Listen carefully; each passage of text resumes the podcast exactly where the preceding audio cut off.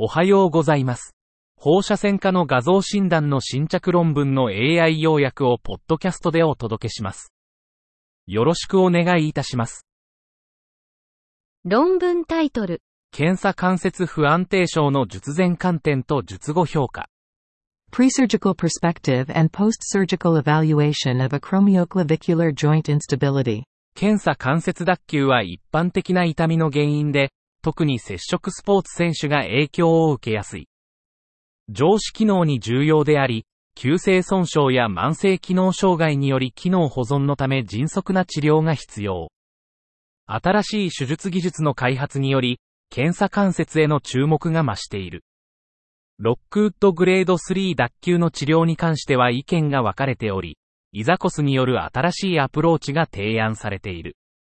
本論文は検査関節の解剖学的新概念、画像診断の有用性、治療法、合併症について概説している。以上で本日の論文紹介を終わります。お聞きいただき、ありがとうございました。